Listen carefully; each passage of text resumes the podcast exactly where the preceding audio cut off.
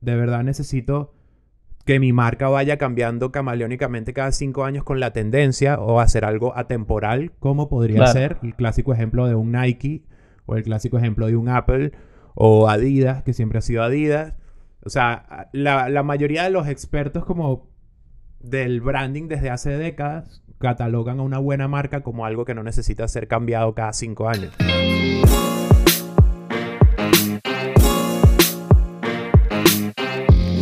Bueno, su podcast favorito está de vuelta. Yo sé que estaban muy tristes, pero aquí estamos, no teman. Eh, Tres Puntos Podcast, el podcast de la familia mundial, no solo latinoamericana, Es verdad. mundial. Mundial. Está de vuelta con un nuevo episodio en el que vamos a hablar sobre el exceso de minimalismo en el branding, conocido como blanding. Eh, es un poco raro el término, pero así se le llama, pues, en este mundo que vamos a hacer. Sí. Nosotros no inventamos Eh, esta palabra, a- gente. Nosotros, nosotros no inventamos Exacto, esta palabra, esto- esta palabra existe. No tenemos el copyright de este término, simplemente lo utilizamos. Eh, vamos a hablar un poco de eso, del blanding. Vamos a hablar sobre lo nuevo de El Burberry. con desblanding también. Nuevo branding. El Sí, desblanding. exacto. y, y, y voy a comenzar Y- diciendo que si nosotros tuviésemos el copyright de esta palabra, la utilizaremos para algo totalmente distinto. Pero Sí, está bien. pero eso es para otro episodio, para Sí. Patreon. ese va para Patreon. Eh, el punto es que nada, vamos a hablar de eso, del exceso de minimalismo, del branding y de la falta de personalidad de estas marcas que todas se fueron por una tipografía sans serif. Y bueno, X, entremos antes de que yo empiece a, a perder el control. Ah. ¿Cómo están, Más muchachos? Ronda de saluditos, empezando. Este Eso, eso, 2023, eso, eso te, iba- eso te iba a de decir. Porque el último episodio que grabamos los tres juntos, hermano, no mandamos ronda de saluditos, weón. ¿De pana?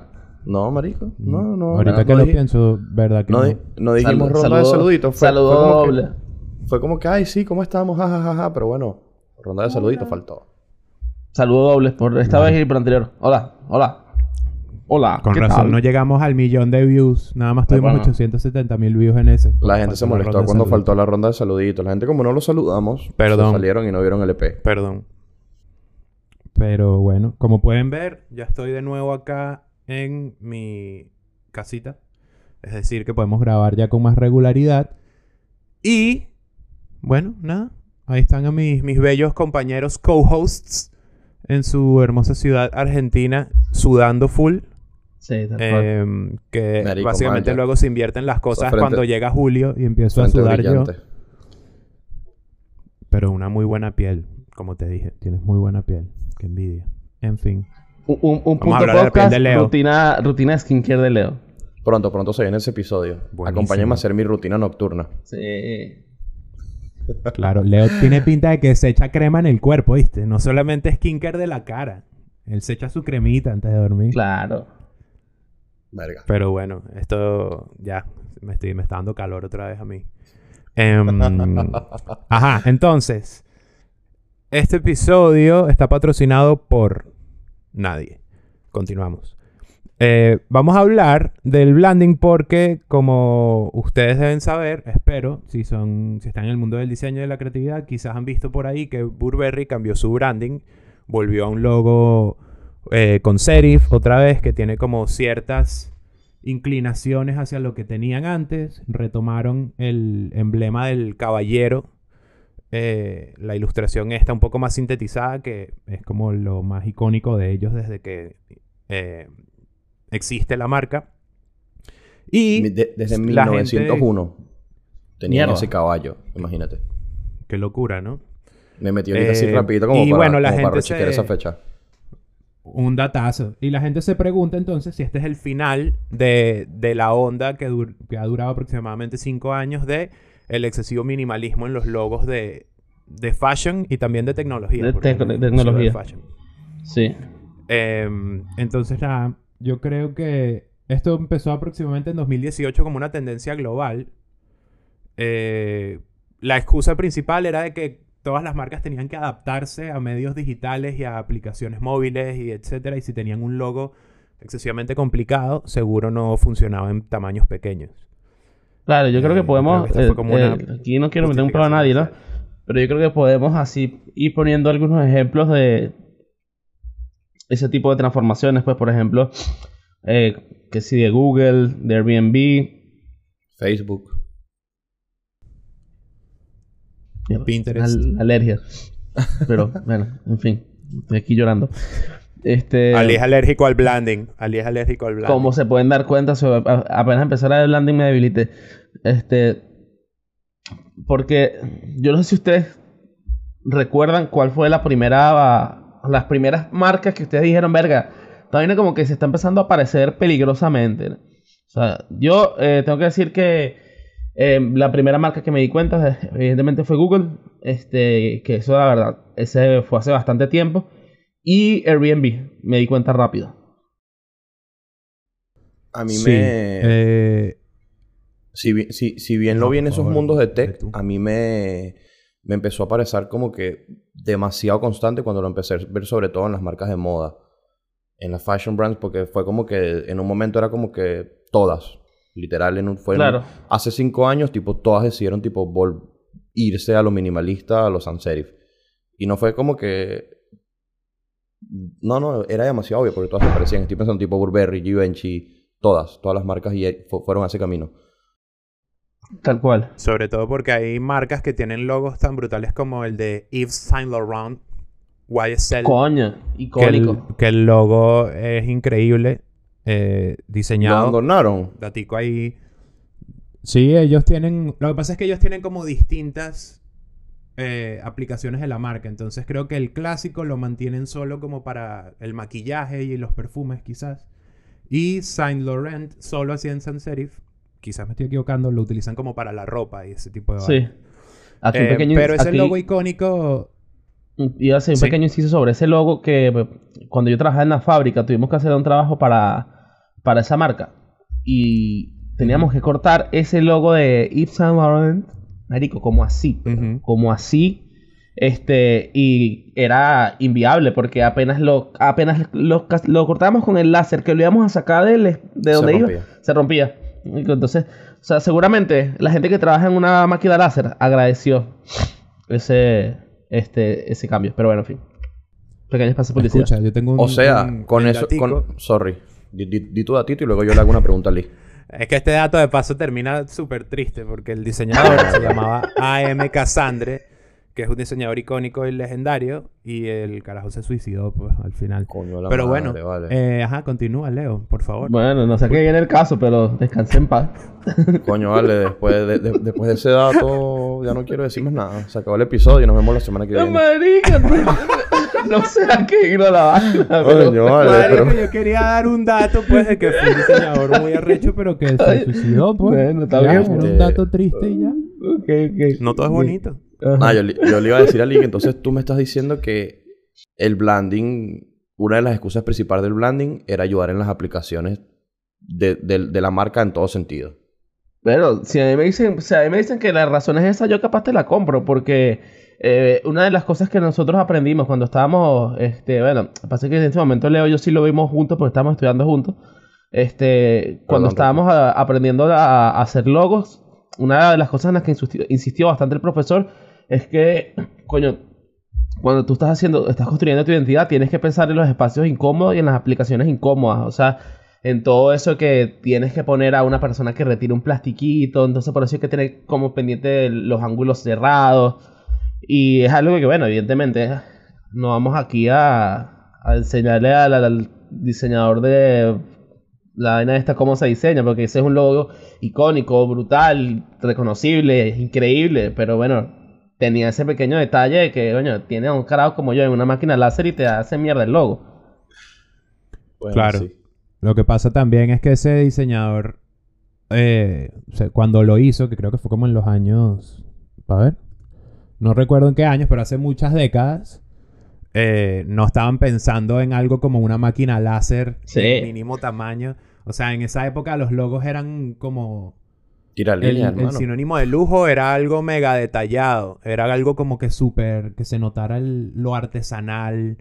Como Claro. lo, El lo juego- pintoresco, claro. todo el eso. juego tipográfico handmade, de que se viese con textura, de que tuviese carácter. Y una ilustración, y una Claro. ilustración mega recargada, con Porque detalles, etc. La, la mayoría de los logos que, o sea, realmente que, como que calan en la audiencia y tú los reconoces fácilmente, son, primero que nada, son como hijos de su tiempo, hijos del tiempo en el que lo hicieron Y ya llega un momento en el que a- la vaina evoluciona también que dicen, marico, fuck it, soy simplemente esta puta marca rechísima y lo voy a mantener así porque eh, a, esto me da, me da la personalidad de la manera que quiero. Y por eso que lleguen a un momento como este en el que simplemente todo, todo el mundo está, mira, vamos a con un poquito de sencillismo y tal, sans serif, relajado y tal. Entonces, eh, es como ese choque, capaz cultural, o no sé si es cultural, de que ya las empresas no son tan logocéntricas. Sin duda alguna no lo son. Yo creo que yo, Eh, yo aprovecharía ahorita. Perdón, Ricky, sigue tú. No, dale, yo, yo iba a mencionar algo que te iba a dar pie a ti, así que, por favor. Ok, Otro, menciónalo. otro dato de eso. No, o sea, Bueno. ya no tengo más datos tétricos. No, no vale. Lo que yo iba a decir que como Alico ahorita está hablando de como darle más accesibilidad y como el carácter de la marca, yo quiero volver a un punto al que estaba hablando justo ahorita, literal antes de empezar a grabar. Que yo siento que sobre todo hablando ya no tanto en lo tech, sino como en la fashion industry, como que en el 2013, creo que fue 2013, sí, llegó Virgil habló con Off-White. Y estaban todas las grandes marcas que tenían sus logos serifa, con aplicaciones complicadas, con aplicaciones que tenían demasiado carácter. Y él llegó con una marca que era súper legible, demasiado aplicable en todo formato y que tenía un carácter de puta madre, que tenía un carácter que tú veías una, cualquier prenda y ya tú decías como que, "Ah, bueno, mira, eso es Off-White. ¿Sabes? Como que yo siento que eso llegó por ahí y yo siento que desde el lado de del fashion industry vieron que él llegó con esa marca tan disruptiva a lo que estaban acostumbrados a ver en el mundo de la moda y vieron que él se pudo como que posicionar y llegar a targets incluso tan altos como los que, como los que aspiraban ellos con sus logos con un carácter increíble, como a targets bajos a los que las otras marcas las personas se sentían inaccesibles. Yo creo que como que Claro. eso yo creo que eso influyó mucho a que sobre todo en, el- en la parte del fashion marcas como Yves Saint Laurent, Givenchy, Burberry y todas esas marcas hicieran como que ese rebranding como para que Valenciaga. Valenciaga, como que para las personas sintieran que eran una marca a la que todos podían acceder y, Sí. y, y lo que yo siento que capaz le jugó en contra a todas las marcas, que capaz yo creo que esto puede ser, ojo, esto es tipo una vaina que es, uno, es algo que se me ocurrió ahorita y es como una opinión, no, no, no, no, Además, dale, man. no es por, no es por disgustar a nadie, que lo dije hace rato, y es como que yo siento que las marcas ahorita, marcas como Burberry, sintieron que perdieron como el rumbo y el target high end que tiene su marca normalmente, por tener como que este logo que invita a las personas a que la consuman y que sea como que tan accesible y todo esto, y como que ya lograron llegar a un mercado al que en ellos no llegaban antes, y ahora están volviendo a su logo con carácter, que a mí me parece mil veces mejor una marca que tenga un carácter fuerte como ese. Tampoco me disgustan la- las marcas simples, pero siento que están como que intentando ir de nuevo hacia allá, ya que tienen como que este target nuevo de personas a las que les llegaron.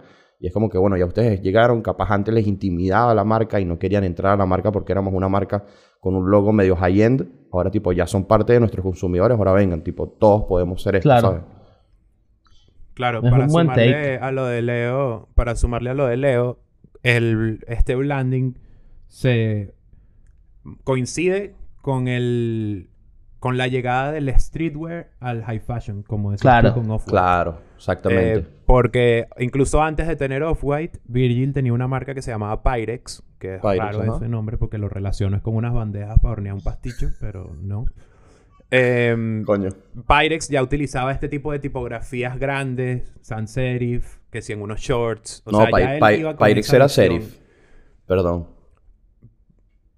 Coño, no no. lo sé. Pero Sí, el sí, punto sí, es sí. que no lo sé. ¿Estás seguro? Pyrex era, Pyrex, de Pyrex dos era serif y serif demasiado pesada. Era como una tipografía medio Rockwell.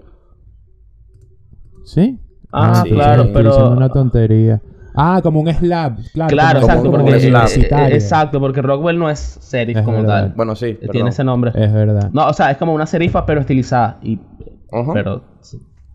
Claro, No, no, ahí tienes toda la razón. Lo que quería decir es que él ya venía con el carácter de, de darle mucho peso a la tipografía.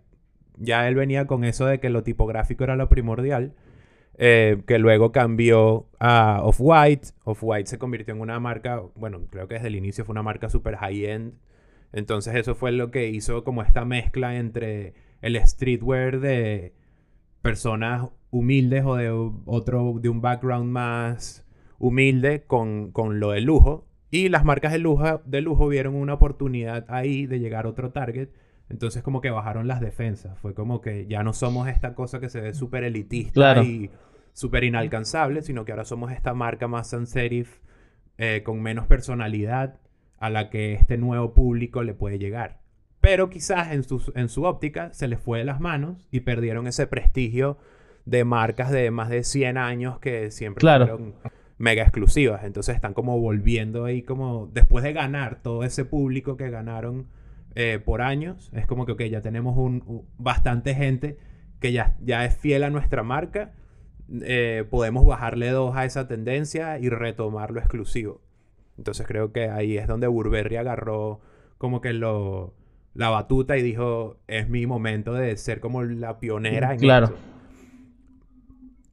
Eh, Eh, me parece una, tona, una toma súper interesante porque también al mismo tiempo, viéndolo desde la, la la otra perspectiva, me pregunto si ahora estamos en un momento en el que las marcas que tienen años en el mercado, que han sido reconocibles toda la vida, capaz están en un momento en el que van a flexibilizar la identidad y van a empezar a adaptarla eh, en, en periodos de 5, 6, 7 años, dependiendo de la tendencia del momento, pues, o sea, por, por lo menos por ahora, esa lo, lo que hizo Burberry es, es como que se adapta tal cual a la tendencia de estética que más está vendiendo ahora.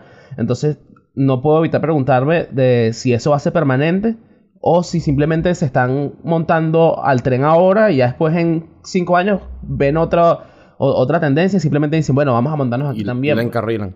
Claro, yo, creo que exacto. yo creo que va más o menos por lo que tú dices la tendencia, sobre todo porque hace rato, cuando estábamos hablando, mencionaste una palabra que, que es muy importante en todo esto, que para mí define como que la tendencia y como que parte en lo que estamos para ahorita, que es la nostalgia. Claro. Como que ahorita, ahorita, estamos en un, ahorita estamos en un momento en el que no solo el diseño, sino como que la, la vida en general, como que se está Exacto. enfocando mucho en la nostalgia. O sea, ahorita cuando tú estás viendo fotos, todo el mundo empezó de nuevo desde hace como tres años con toda esta vaina de las fotos con carretes, las fotos Claro. La- la- las fotos de... O sea, como que estamos yendo mucho hacia el lado de la El nostalgia. grano, que Ajá. se sienta que es como una Polaroid, que se siente así Claro, exacto. Entonces, yo Exacto. siento que esa tendencia y sobre todo esa palabra nostalgia es la que es la que está como que en este momento medio marcando un poco el camino hacia el que yo creo que todas las marcas van a empezar como que a empezar a apuntar y un poquito más ahí, pues. Claro, y todo gracias a Dua Lipa Eso- por su disco de Future Nostalgia. Sí, aguante Dua Gracias a Lipa. Dualipa. Que de hecho ella, me están, me están comunicando de producción, De que producción. ella está patrocinando este episodio. Ah, yo, yo pensé que me a que ya Em. estaba lista para sumarse al EP, pero bueno, pensé, perdón. No, creo que le dio pánico estamos, escénico. estamos cuadrando porque coincide, coincide con una gira que tiene, entonces estamos Claro, viendo en, claro. qué, en qué espacio, Sí, lo, en qué espacio lo- logramos. Pero lo- mira, esto que, que ustedes mencionan, Claro. esto que ustedes mencionan abre un debate poderoso en el mundo del branding, porque desde el inicio el branding bueno se ha catalogado por ser algo que perdura en el tiempo sin necesidad de cambiarse.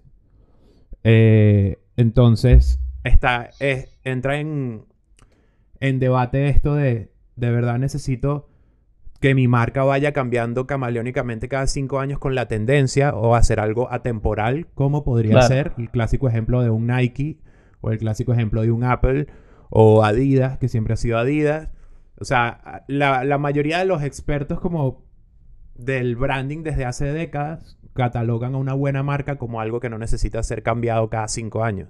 De hecho, esto eh, que hizo Burberry o esto que están haciendo todas estas marcas de, de fashion, más bien se ve como medio un fail realmente, que Claro. un approach de branding tomando en cuenta Claro. el, el dinero que cuesta cambiar una marca tan grande en cuanto a logos, Claro. en cuanto a Aplicaciones, oficinas, sí, sí, bolsas, sí. aplicaciones, todo lo que, lo que lleva ese logo puesto es una inversión gigantesca como para pensar planteártela cada 4 o 5 años.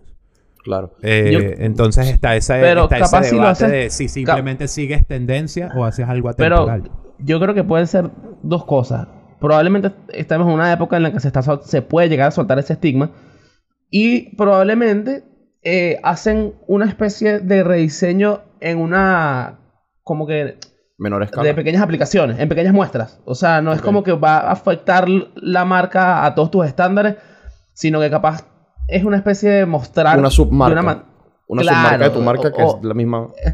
Claro, o simplemente eh, capaz eres, eh, eh, es una especie también de, de hacer un poco de show off de, coño, simplemente puedo cambiar de estilo y seguir siendo yo mismo y que me sigas comprando. Entonces, Sí. por eso es que el- por lo menos en el mundo de la moda, creo que lo asocio un poquito por ahí, pero capaz girando un poquito también la, la rueda. Probablemente estamos en un momento en el que ya los logos no son tan importantes, o sea, porque, o sea, el, el logo no define tu servicio, pues. Entonces, tú capaz Eres una marca de tecnología o eres una marca de modas que cambió su identidad, pero no cambias tu servicio. Incluso capaz ahora quieres que te reconozcan por tu servicio, pues. Y por eso le haces como que uno, le bajas unos escalones a tu identidad visual para que ya no se hable de tu identidad visual ni de qué brutal es ni cómo funciona, sino de lo bueno que es tu servicio a, a la hora de manejar al- a, a- a- a tu a- a tus clientes o a tus usuarios. Yo creo que también capaz puede ir por ahí, pues. Y eso también lo vemos en marcas, no solamente en tech y en fashion, también en el mundo del deporte. Eh, cuando el Atlético de Madrid cambió el escudo, fue Claro. como un mega Ah, bueno, problema de cambiaste el escudo, no sé qué. Y es como. El escudo que y Ajá, esa gente indignada, eso les dura dos semanas y ya después de que ya. Ya está. O Después sea, van igual que cuando Google cambió Después el logo. salen y se compran la nueva camisa. Claro. Ajá, igual que cuando Google cambió el logo fue como, ¡qué loco! Google cambió el logo, literal en dos semanas a nadie le interesa, porque Sí, nadie ve a, interesa. ve a Google por el logo.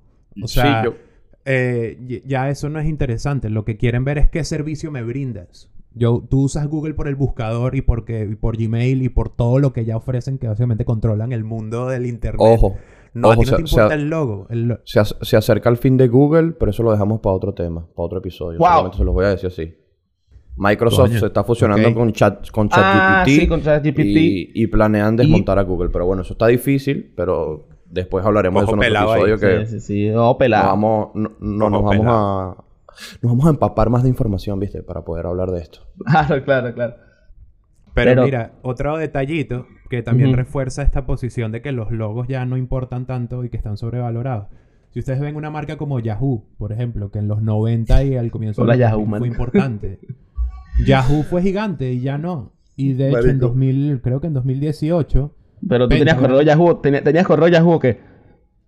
Nunca tuve, creo que nunca Yo tuve. Yo tuve- tuve correo Yahoo. Yo tuve correo Yahoo. Yahoo. ¿Sabes qué? Ju- ju- justo ayer, tipo, aquí, comentario random, me vino un pensamiento demasiado de nostalgia de Yahoo, porque estaba viendo Postdata Te Amo, la película está viejísima. Ah, sí. Y de repente, y de no. repente, y de repente están, abren el buscador y era que sí, Yahoo Jobs. Y fue como, mierda. Uh, Bueno, Claro. na- na- nada como, ¿cómo que se llama la esta que estaba mandando un mensaje de texto por un Excel? Que lo hizo en un Sí. video. Ah, Kelly, En el Kelly Rowland. En el Creo video de Nelly. Rowland. Sí, en el, Claro, en el video de. Nelly, tipo, Ajá. Where you at? Escribiendo en un Excel. Es que sí. Una tabla de Sí, Excel. el I love Ya en, ya en it, mate. Where you at? Sí, escribiendo en la... ¿Qué ola es eso, marico? En una celda de Excel. Y el director dijo... Sí, vale, vamos para adelante. Se ve, queda. muy profe- Esta se ve muy queda. profesional. Pero mira, para terminar mi punto. Para terminar perdón. mi punto. Perdóname. Por favor. Perdón. Yahoo en 2018 o por ahí cambió de identidad visual de la mano de Pentagram, que casi nunca los menciono. Y la identidad visual es brutal, pero a nadie le interesa Yahoo. Entonces es como que, ok, ahora tienes un buen logo y una identidad visual arrechísima. ¿Pero qué eres? visual muy cool, pero a nadie le interesa Yahoo. Entonces es como, prefieres tener una identidad visual. Claro, eso es un intento de ellos como de, de patadas de ahogado. de, Claro, "Eh, volver a ser relevante. que claramente no funcionó. Entonces ya las marcas, ya eso no es suficiente. Ya Claro. no hace falta que te, no, no, es, no es suficiente que tú tengas un logo increíble y, un, y una aplicaciones, unas aplicaciones de marca brutales cuando tu marca ya no es relevante. Entonces por eso lo Claro, importante es el pero- valor que agregas. Pero claro, y también creo que en toda esta conversación hemos estado capaz evadiendo un punto muy importante en cuanto a los logos que crea, o sea, tiene mucho más relevancia ahora que mencionaste el Atlético de Madrid, que vamos a hablar primero que el Atlético de Madrid pasó de ser un escudo a ser un logo, y por eso es que tienen el, mayor problema, porque realmente los logos tienen ese factor emocional que, coño, realmente hace que, que la gente capaz sea más fiel a una marca que a otra. Y por eso es que creo que a la gente le cuesta tanto el tema de los rediseños. Por lo menos en la marca deportiva, eh, eso, el, el factor emocional es lo que hace que la gente odie el, el nuevo logo del Atlético de Madrid, a pesar de que a mí me parece que es mucho más funcional, es mucho más arrecho y es mucho más adaptable a todos los que ellos quieren. O sea, que tampoco es el, el rediseño de la Juventus, que ahí prácticamente sí reinventaron toda vaina, que me parece arrechísimo. Pero es arrechísima.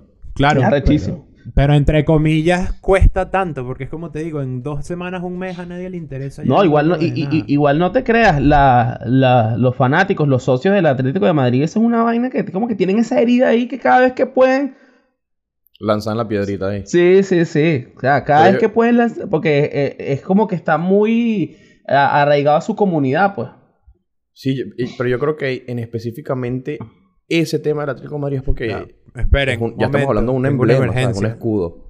Tengo Claro. una emergencia, se me llenó el celular. Nico lo sabe, i- iba a pasar, iba a pasar. Tranqui, se tranqui. me si no llenó se- el celular. Podemos seguir y ahí hacemos el switch y te pongo con el, con el video de abajo, pues. No te vas a ver igual de HD. No, es que se. No, no, yo puedo borrar aquí uno rápido. Esperen rápido. Pausa comercial. Este, pero Sí. bueno, mientras, mientras Ricky hace esto, te puedo, te podemos seguir, te puedo preguntar algo, ¿no? O sea, yo Claro, siento, obviamente. Sí, claro. yo siento que, que, porque Ricky, Ricky igual nos estás escuchando, ¿no? Sí, sí, sí. Sí. Este, yo siento que justamente con esto, del, sobre todo lo del Atlético de Madrid, que yo lo vi, y yo creo que ahí lo que están haciendo es, justamente volvemos a la palabra hace rato, la nostalgia. Porque ya no Sí. estamos hablando de- del logo, estamos hablando del emblema y de lo que es del escudo del, del club, que lo quisieron transformar ahora en la identidad tipo principal del, del club, ¿no? Porque Claro. Antes no, an- antes no era tan presente el, el escudo como lo Claro. es ahora. Claro, es que eso viene con la industrialización del deporte. Que ya Claro. obviamente lo que pasa es que se, se está viendo ahora, pero el deporte desde hace más de 30 años que ya no es solamente es un deporte, es una industria que ahora tiene que ser autosustentable y vender. Y la mejor manera de tú vender es que a tu alrededor de tu club también tengas un producto, pues. Entonces, Claro, que, la bueno, merch. que- claro, exactamente, la merch, acuerdos comerciales, que haya gente que quiera vender eh, que pues, de repente tengas, tengas tiendas en tu estadio y todo ese tipo de vainas, necesitas que tu, que tu marca alcance a más lugares que antes no alcanzaba, pues. Y por eso yo, la verdad, no estoy en contra de esa vaina. Me parece que eh, Cero, los- weón, es eh. como que los socios se lo toman personal, pero realmente es una decisión que están tomando a favor del club, pues. O sea, para que el club crezca más, para que tengan más dinero, para que esté presente en otros lugares. Entonces, por eso es como tú estás pensando en tu valor emocional del que te daba el logo antes, lo, cómo se veía, sin pensar en cómo se va a explotar ahora que se ve diferente, pues. Es, es como una... eh, eh, es- es abrir un poco el... Coño, El panorama. que nos vamos a, Que la- nos vamos la a ver distintos, pero somos lo mismo. Y que a la mayoría de los fanáticos les sabe a culo eso, porque no, no entienden eso desde un punto de vista Claro, de de- diseño de- y de funcionalidad. Es como ni- que ni si de ya producto. funcionaba hasta ahora, Claro. ha funcionado hasta ahora tener el maldito logo, ¿por qué, por qué no? Bueno, volviendo a hablar de esto, de lo que tú estás hablando de la, in- de la industrialización del deporte y de, y de- y de las identidades, dato random, con random fact, ayer estaba, ayer estaba viendo un video, no me acuerdo dónde es que lo vi, obviamente fue en TikTok, sí, obviamente fue en TikTok, viste que TikTok te lanza vainas interesantes justamente cuando sabes que vamos a hablar de logos y identidades de fútbol que cambian, este, Claro. del... Porque nos escuchan, de- nos escuchan. Del, sí, como que del, del restaurante que más generaba billete en Madrid, una vaina así que hace como 6 millones de euros al mes. Y justamente es el, y justamente es el, re- el restaurante que está en el estadio del Madrid. Claro. Porque Es tiene, lo, tiene, tiene como 11 palcos asiáticos en los que comes viendo el partido desde tu palco privado, pero hay algo que mientras lo mostraban me, me llamó mucho la atención y es que en el restaurante, a la hora cuando vas a salir, cuando vas a entrar, cuando vas a pagar, cuando vas a pasar por la, por la caja, la caja no, no tiene nada, la, la caja del restaurante como que no tiene nada tipo que tenga que ver con el restaurante, sino es puro merch. Todo es merch. Tipo, todas, todas, las- todas las franelas, botines, bolas, guantes de futbolista, guantes de, de futbolista, guantes de arquero. Coño, vale, pero es que uno no, uno no crece, vale. Ay, Uno no- bueno, mano.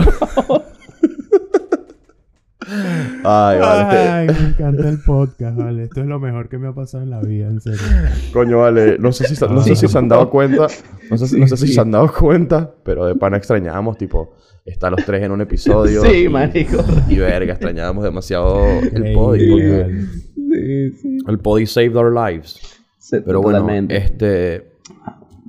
Y con problemas el- técnicos para no perder la costumbre. Claro, sí, exacto. tenemos- Este, Tenemos el Bueno, blanding pero- y el desblanding, entonces. Claro, pues, este... Entonces, respecto a lo que decías, realmente sí, porque incluso el, el Madrid está reconstruyendo su estadio y la idea es que a partir de diciembre, que ya esté listo, ellos quieren albergar juegos de, la, de, de fútbol americano, de tenis, quieren llevar juegos de la NBA para allá. Eh. Conciertos. la- la- la- la- la- conciertos, el estadio va, va a funcionar, obviamente, los días de partido, pero todos los días que no hayas partido, eso va. al- el- hay como un centro de mini tiendas y van a haber, obviamente, tiendas este, de etiqueta del, sal, del nivel de lo que es el, el- el Real Madrid. Y eso te habla de, de que, bueno, obviamente, eres un club de fútbol, pero tienes que buscar la manera de seguir generando Oye. billetes, pues. O sea, por, lo- por lo menos el. Y que justamente, justamente en Madrid están en nada más en ese aspecto le pierden al Atlético porque el estadio del Atlético es mega moderno, inaugurado Claro. en 2017 y ahí sí hacen conciertos y ahí sí le sacan Claro, plata. Por ejemplo, exacto. La única, creo No, que mano. la única diferencia es que el, el Bernabéu queda en el centro de Madrid y el estadio del Atlético es de mucho más difícil acceso. Pero Sí. nada, pues este pequeño Pero bueno, aquí si hablamos de estadios buenos, hablamos Sí. del estadio nuevo de béisbol de La Guaira, pero eso es otro tema. Podemos continuar. coño y, ¿Qué onda y- eso, y- y vale? el, y el que está en la rinconada. No, no, increíble. Marico, se está. Mi papá fue que- Mira, Venezuela se arregla. Entonces, bueno, está, como dijo, está el blanding y el desblanding. Así que. Claro. Y nosotros estamos hablando. Hablando. Hablando. Coño, vale. Entonces- estamos aquí hablando. Yo siento Este, que se viene se viene una época fuerte de desblanding a partir de todo lo, de, Claro. de- de varias marcas del momento, porque vimos que Gap intentó hacer su blanding poniendo el cuadrito azul Claro. en su logo y la gente lo odió tanto que tuvieron que hacer su vaina y volvió a su logo antes. Sí. Ese fue el blanding y desblanding más rápido de la historia. Duró Más- como más 7, rápido de 8 la días. historia. Sí. Es curioso porque ya de por sí no es como que la barra estaba muy alta con el logo de Gap. Era como, No, el coño, el se podían hacer vainas para mejorar ese logo, pues. Hay Sí. muchas formas de cagarla y, nos damos cuenta en la identidad de, de Gap. O sea, la gente ve el blending como algo fácil, pero Gap demuestra que no. No, claro, marico, pues. yo- Coño, es más, o yo, sea- yo siento que es más difícil hacer un desblanding o un blanding a, a una identidad que ya existe que generar una, una identidad desde cero. sí. Porque, Claro. Sí. porque, ahí, porque ella está jugando con la nostalgia de los consumidores de la marca. Ya está jugando Tal con lo cual. que conoce. Imagínate ¿sabes? si, si una marca como Apple o Nike quisiera cambiar el logo. No, Y marico, a tienen todas las de perder, nunca van a lograrlo. perder. Todo va, A mí, todo a va mí a ser Nike, criticado. a mí Nike me quita el swoosh o me quita la tipografía Sans- bueno, muchachos, pero está de vuelta. Después- estamos de vuelta. Estamos de del vuelta, comercial. Este es un episodio sucedido. Eh, pero bueno, el punto es que, para retomar el temita, estamos hablando de que es más sencillo empezar una marca desde cero. Bueno, entre comillas, porque todo esto tiene demasiados grises. Claro. eh, que, pero viéndolo desde el punto de vista más superficial, eh, tienes menos riesgo empezando una marca desde cero que Claro. cambiando algo legendario. e Porque no estás traicionando a nadie. demasiada trayectoria. Exactamente. Exactamente. Eh, pero bueno, el blending. Vamos a ver. Estamos aquí viendo el futuro. El futuro, sí, tres puntos. Tres, Bueno, yo- tres, ¿cómo se dice? Tres videntes podcast. Tres videntes Yo quisiera, podcast. Yo quisiera hacer, yo quisiera volver a una pregunta que tú hiciste, Ricky. Este, A ver. se me olvidó.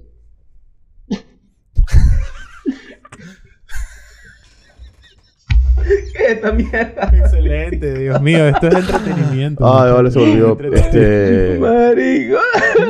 ay, marico, qué bolas, cómo se me olvidó la mierda. ¿Qué fue eso, weón? Esto lo hacemos por ustedes, ¿oyeron? Ustedes allá en casa. Increíble, marico. Ay, Bueno, weón, qué episodio tan sucedido. Bueno, este. Coño, y ahora, ahora estoy, estoy tratando de pensar qué pregunta hice.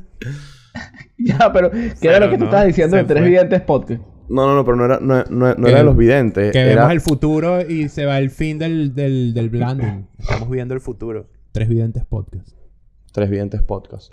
Este, nada, yo hacer una pregunta que Ricky había hecho sobre el desblanding, marico, en la, que- en la que hablaba, tipo, en la que preguntaba como que si nosotros creemos que eso como que va a ser la tendencia del momento o de, o o de lo que se viene, y justo quería hacer, volver a esa pregunta y decir como que ninguno de los dos les contestamos a Ricky de que nosotros creemos de que el desblanding como que va a volver a ser la tendencia y quería hacer como una dinámica a ver si ustedes, los oyentes, después de que a mí se me olvidó la pregunta, nos pueden comentar de, qué- de- de qué piensan ustedes con respecto al desblending, de que si el desblending va a ser necesario, de que si las marcas en realidad se adaptan, deberían adaptarse, o, lo- o los logos deberían ser atemporales. Esa era la pregunta Sí, que había hecho, de que si los logos deberían ser atemporales o no. ¿Qué piensan ustedes los oyentes de, de esto? Porque, no sé, para mí hay Para como mí un sí gris. deberían serlo. Para mí hay como un gris ahí. Yo siento que si tú tienes un logo y ya generaste tu identidad con el logo, deberías tipo mantenerlo y a la última y al extremo hacerle modificaciones leves. Ejemplo, ejemplo top de esto, que lo hablamos en el episodio de Paula Sher, ella con el logo del Public Theater, es un logo Claro. que es como un work in progress de año de ella. Ella lo tiene y va haciendo ajustes mínimos visuales que los consumidores y los, y los usuarios del Public Theater a veces ni se dan cuenta, pero bueno, ese logo pasó ya por un reajuste. Y Claro, sigue siendo una identidad temporal. detalles. Claro, son detalles. Eso no es un, un cambio drástico. Ella ajusta, no sé, milímetros de distancia entre letras, cambia una tipografía, pero son Claro. detalles de un Y, mismo y- y- logo. y la mayoría son detalles de mantiene. porque ella quiso, pues. O sea, un día se levantó Ajá, y dijo. ¿sabes qué? Vale, le voy a ajustar el kerning a esta vaina. Claro, claro, se claro. puso claro. caprichosa y dijo, ay, estoy Sí. aburrida, voy a hacer esto. Pero Yo bueno, tengo, nada, otra tengo otra pregunta para los oyentes y es que digan qué opinan de la palabra blending y si ustedes pudieran cambiar ese término lo harían. Y este... Yo, yo tengo una pregunta para el oyente. Ok, ok. ¿Por qué no se han suscrito? porque no se han suscrito. Porque no comentan. Porque llegaron, no sé. por- Ok. porque llegaron al episodio y no, nos, y no nos ayudaron a ir creciendo. Porque no compartiste esta vaina con tus amigos que, que, está, que está haciendo una marca Claro. y quiere hacer desblanding a su marca y ni siquiera Y, la ha hecho. y no, ah, claro, exactamente. Al final va a pesar en la conciencia de cada uno de ustedes que no está suscrito ni le ha dado Claro. like a esto. Pero hay que... Eh, y bueno, Este, vale. bueno, eh, yo le hacía a. Ricky porque Ricky dijo antes de grabar porque cree que blending se llamaba blending. Porque es blando. Ajá. Ajá, Porque ajá. estás, a- por- por- porque estás ablandando una identidad. Le O estás sea, quitando es carácter. que, es que lo bueno es que es un término que se aplica tanto al español como al inglés. Claro. O sea, no es algo muy aislado, porque en español funciona es, es eso, que es blando, es como me. Y en inglés, bland es como algo insípido. Cuando tú pruebas algo de comida que está bland, es como no tiene sal, no tiene sazón, no tiene nada, está ahí como eh. Es como un eh. Entonces eso es lo que causan estos logos en la gente, es como un Eh, eh. eh, o Como no. me claro. o no. Pero bueno, eh, lo importante es que nos dejen su correo Yahoo en los comentarios también. Em, Ali tiene pinta de que su correo decía Ali Real Madrid algo, ¿verdad? No, sabes que Tu- nunca he utilizado el Real Madrid eh, en, Ali, en mis- Ali.ala Madrid. No, no, no, no. Era Sin duda. mi- mi- mi- Ah, me- en Instagram. No, es más, fíjate que yo soy tan malo para todo este pedo de los, de los nombres, marico, que yo hubo una época que tenía como tres o cuatro correos porque todos se me olvidaban. ¿Qué es esto, Ali? Marico, te lo juro, siempre, mío, se, vale. siempre se me olvidaba La cómo les ponía Ali, Ali, Ali Suárez 1, Ali Suárez 2 y ya va Algo, por Ali por ahí va la 2006, vaina. imagínate. Por, por ahí va la vaina, te lo juro. Ujú. Bueno, Me no olviden suscribirse. Increíble. No olviden comentarnos si les gustó este episodio. Si tienen ejemplos de blanding y de desblanding que ustedes vean que no mencionamos o datos que les parece interesante, coméntalos. Que igual nunca nos comentan porque ustedes son odiosos. Pana, nunca nos tratan. Pero nada, nosotros estamos felices de volver a este formato de Tres Puntos Podcast. Se Muchachos, es quiere. 2023, dejen de estar odiosos. No Mal, es el año, es el 2020 Jordan. Así que suscríbanse y nos vemos en la próxima entrega, Oye. mi gente. Estamos hablando. Estamos...